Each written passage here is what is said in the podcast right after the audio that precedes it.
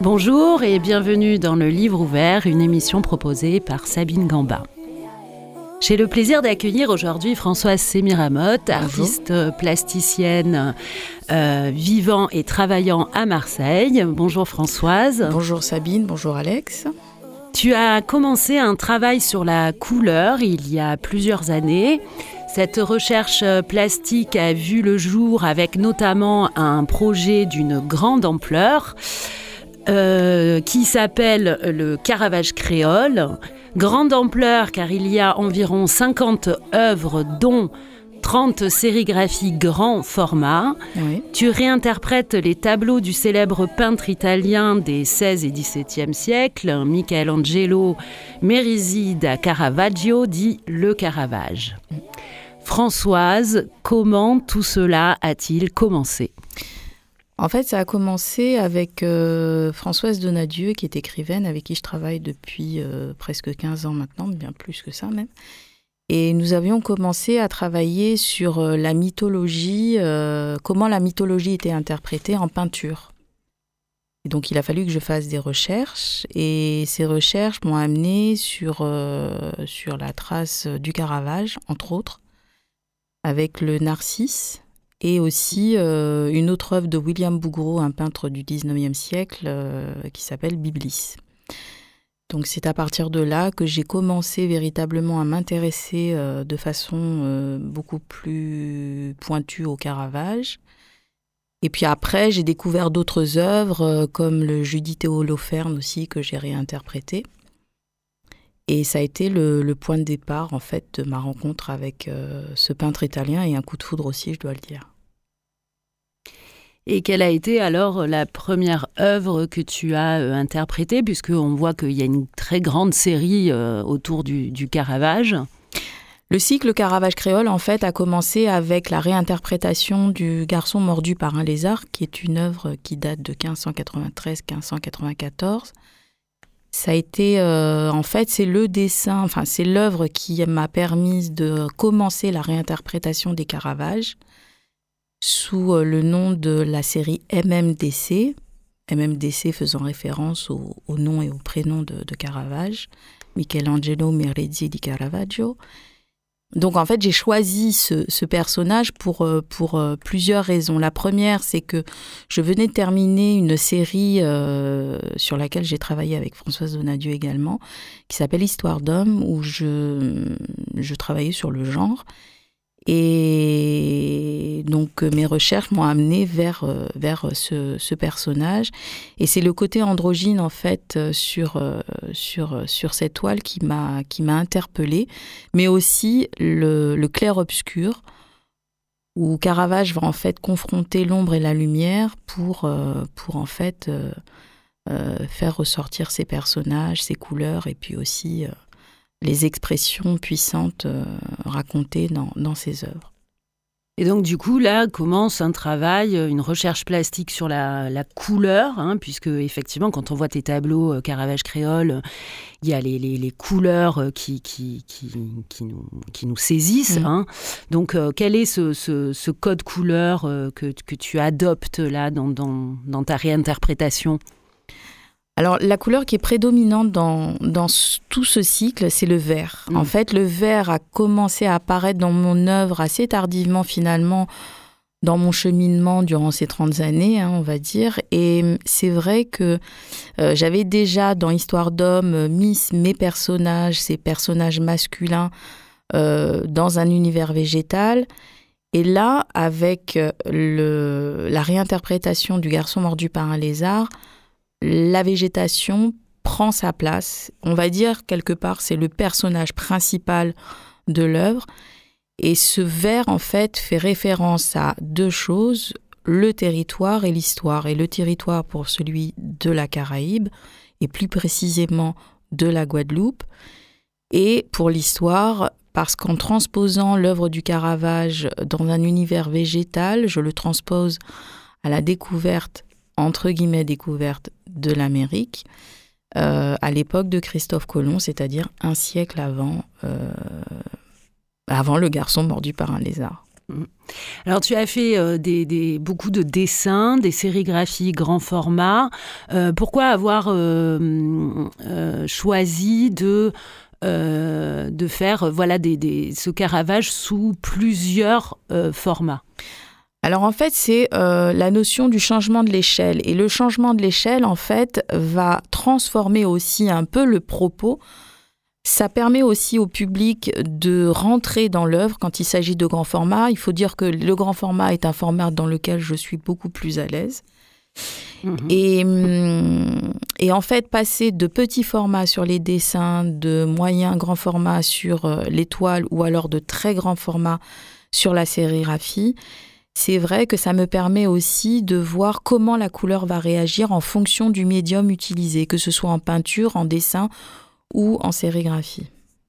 Alors c'est vrai qu'il y a aussi un autre paramètre euh, chez le Caravage, hein, c'est que c'est un rebelle euh, euh, de son temps. Alors notamment les, pieds par exemple de Jésus sont crasseux, Marie peut être peinte comme une prostituée. Alors ce que j'aimerais savoir c'est quel est ton rapport à cette rébellion? Est-ce que tu as toi aussi dans tes tableaux une forme de rébellion? Celle du Caravage t'inspire-t-elle euh, dans ton travail de réappropriation? Alors, une forme de rébellion en ce qui me concerne, je ne sais pas véritablement, enfin, euh, j'ai pas de, je suis pas là à revendiquer quoi que ce soit. Je raconte quelque chose. J'essaye de transmettre mon histoire, qui est aussi l'histoire de l'humanité, tout simplement. Quand par exemple je vais utiliser du rouge et du orange pour la carnation des personnages, je, euh, je fais un lien direct avec les Amérindiens, le génocide des Amérindiens qui va annoncer la traite négrière. Donc, euh, ça n'est pas une question de révolte ou quoi que ce soit, c'est simplement informer ou alors justement transmettre euh, quelque chose. ensuite, pour ce qui est du, du Caravage, c'est vrai que c'était quelqu'un qui a été assez controversé de son vivant. Il a été oublié pendant de longues, longues, longues années et c'est grâce à un, homme qui s'appelle Roberto Longhi au début du XXe siècle qu'il a été redécouvert. Mais euh, c'est vrai que euh, peut-être que le côté rebelle et les modèles qu'il utilisait étaient des gens de la rue euh, pour justement représenter Jésus, Marie et les autres saints. C'est peut-être aussi cette chose-là qui m'a aussi intéressée chez lui. Ce travail a donné lieu à des expositions, hein, mhm. dont une à la Luma d'Arles en 2020, où tu as présenté euh, ce Caravage, euh, enfin un Caravage créole, c'est le numéro 10 hein, de la série sous grand format.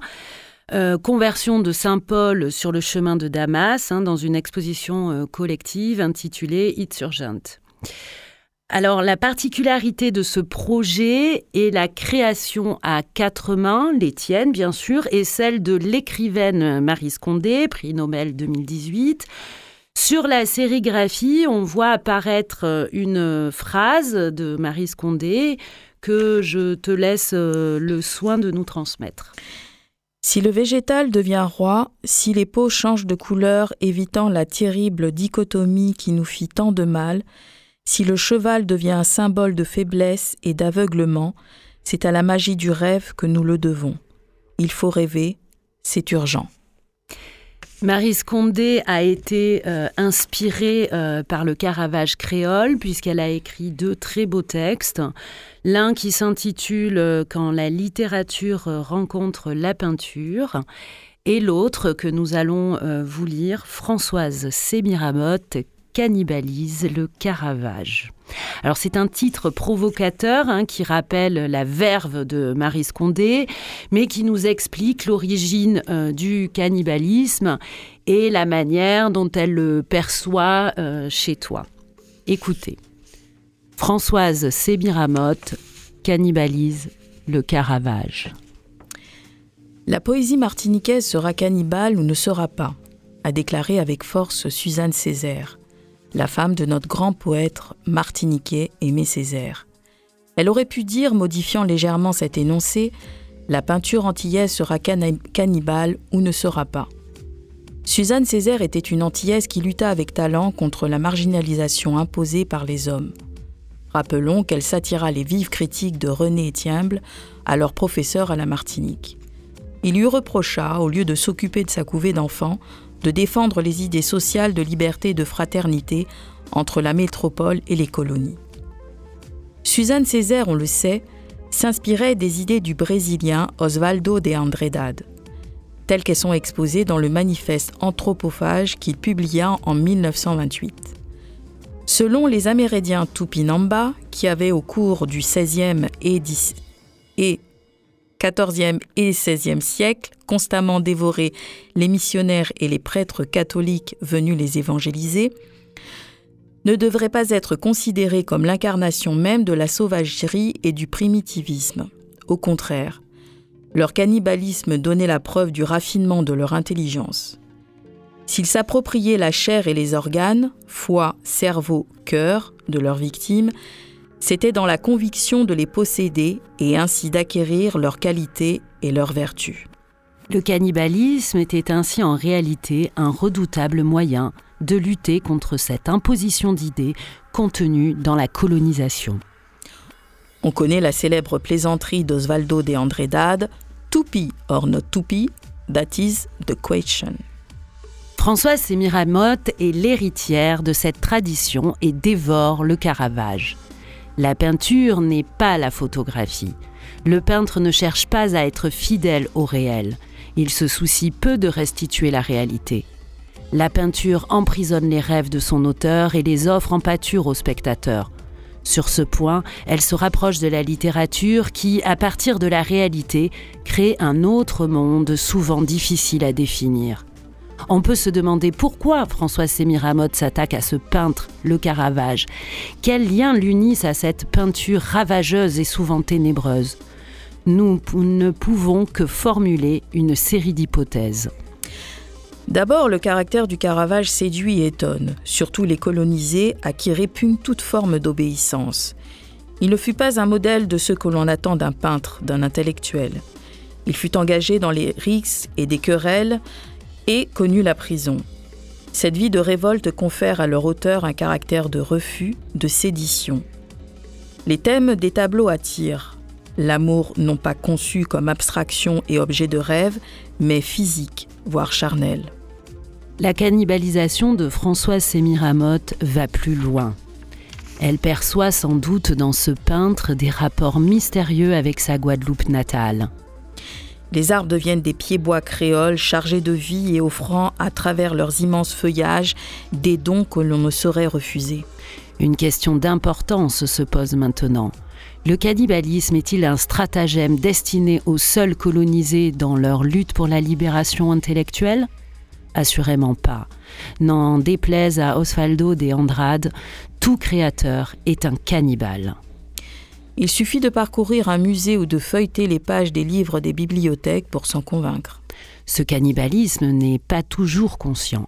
Il opère par les voies des rêves, des influences, de l'admiration portée à tel ou tel maître. Même s'il était conscient, l'auteur a parfaitement le droit de transformer toute œuvre selon son désir le cannibalisme du créateur ne saurait être mis en question. Tout créateur a parfaitement le droit de transformer une œuvre quand il sent en elle des pulsions, des tensions qui répondent aux siennes. Françoise Sémiramode porte en elle le Caravage.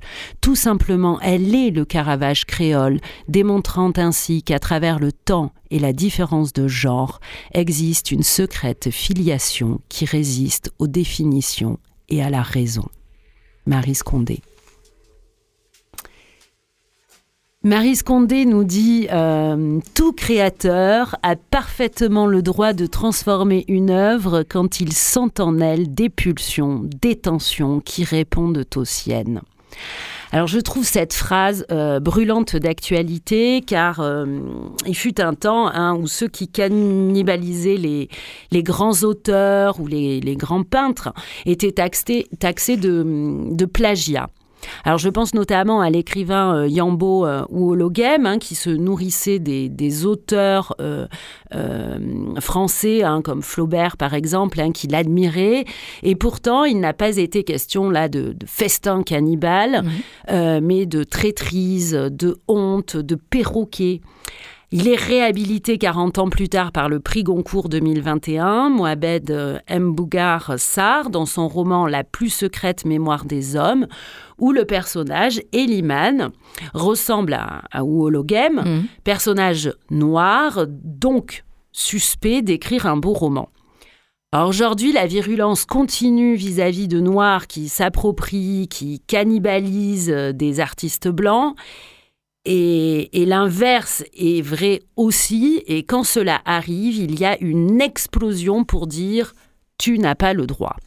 Alors, qui a le droit de faire? Qui fait quoi? Que réponds-tu, Françoise, à ces gens? Moi, je dis que l'art, en général, est un espace de liberté.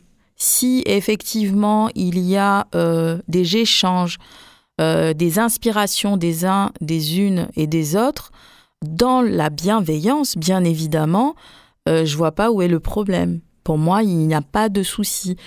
Ce qui est intéressant, par exemple, Oswald Andrade dit Seul m'intéresse ce qui n'est pas mien. Et en fait, c'est ce que je dis aussi par rapport au Caravage, c'est qu'il est tellement éloigné de ce que je suis censé représenter et être qu'il m'intéresse. En fait, je suis intéressée parce qu'il ne me ressemble pas. Et c'est par ces choses qui ne me ressemblent pas, ces peintres qui soi-disant ne me ressemblent pas.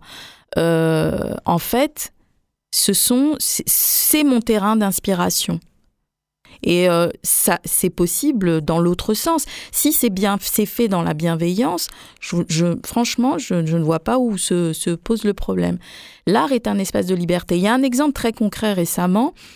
Euh, il y a Joël Cohen qui vient de sortir un film qui s'appelle Macbeth et la tragédie de Macbeth et euh, le personnage principal avec Frances McDormand est joué par Denzel Washington.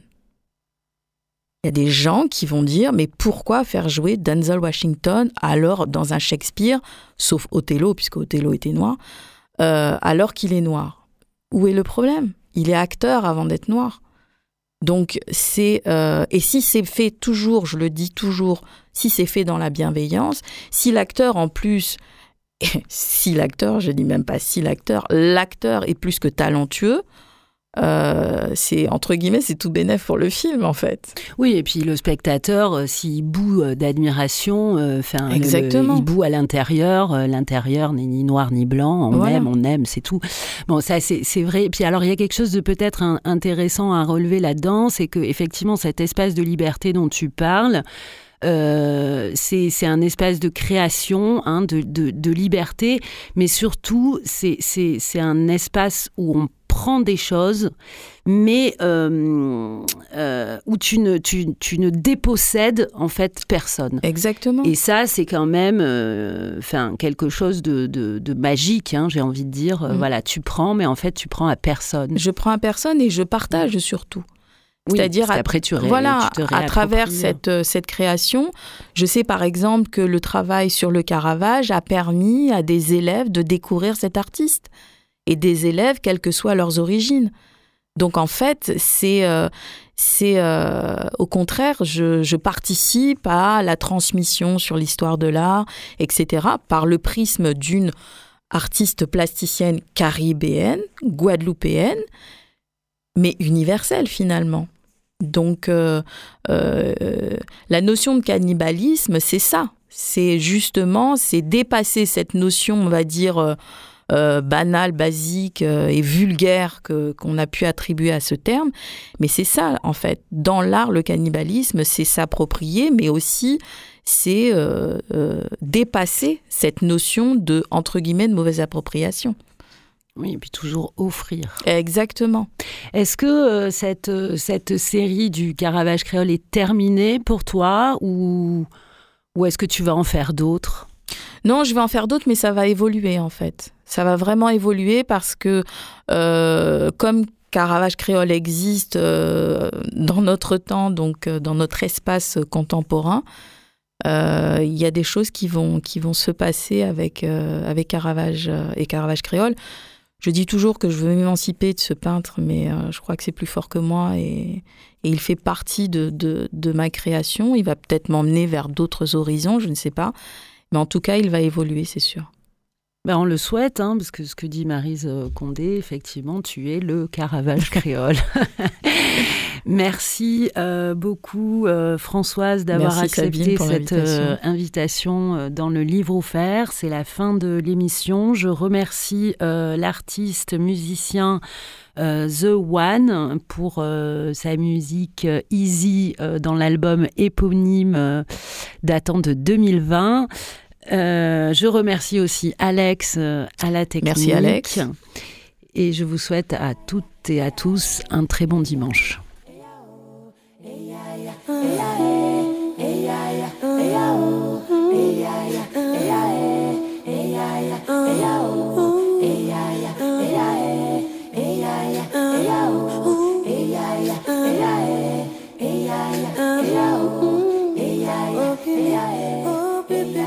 sepa.